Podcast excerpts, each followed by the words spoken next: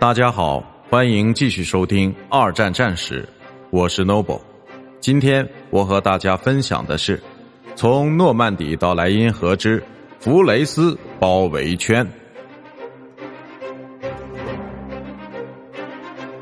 大约有二十支德国师团在北部地区英国人和加拿大人的包围圈中被擒获，在南部则是美国人。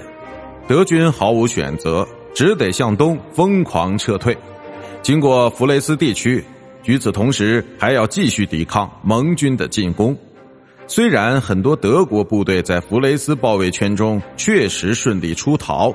但是他们已经无法组建起有效的军队阵型了，并且为了在诺曼底彻底获得胜利，盟军部队已经跨过巴黎以西的塞纳河。对德国人来说，还有更坏的消息在等着他们。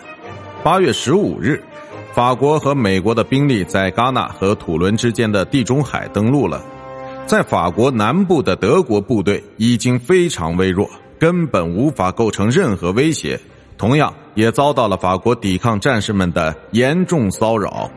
至八月底，盟军稳步推进到罗纳河谷地区，并且在九月十二日与来自于诺曼底的部队顺利会师。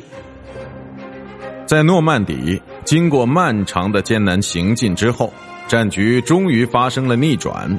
巴黎在一八四四年八月二十五日获得解放，截至八月末，法国的多数地区也被解放，而比利时的多数地区也在接下来的几天时间内相继获得了自由。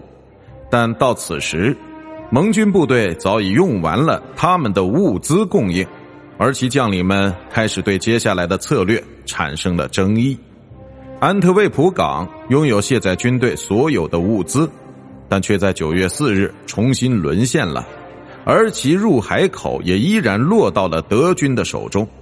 最好的计划应该是立即发动起一场作战计划，将入海口地方清空，并解决物资供应的问题。但这在十月之前一直没有实现，而第一批物资也是在十一月下旬的时候才被。运到这里的。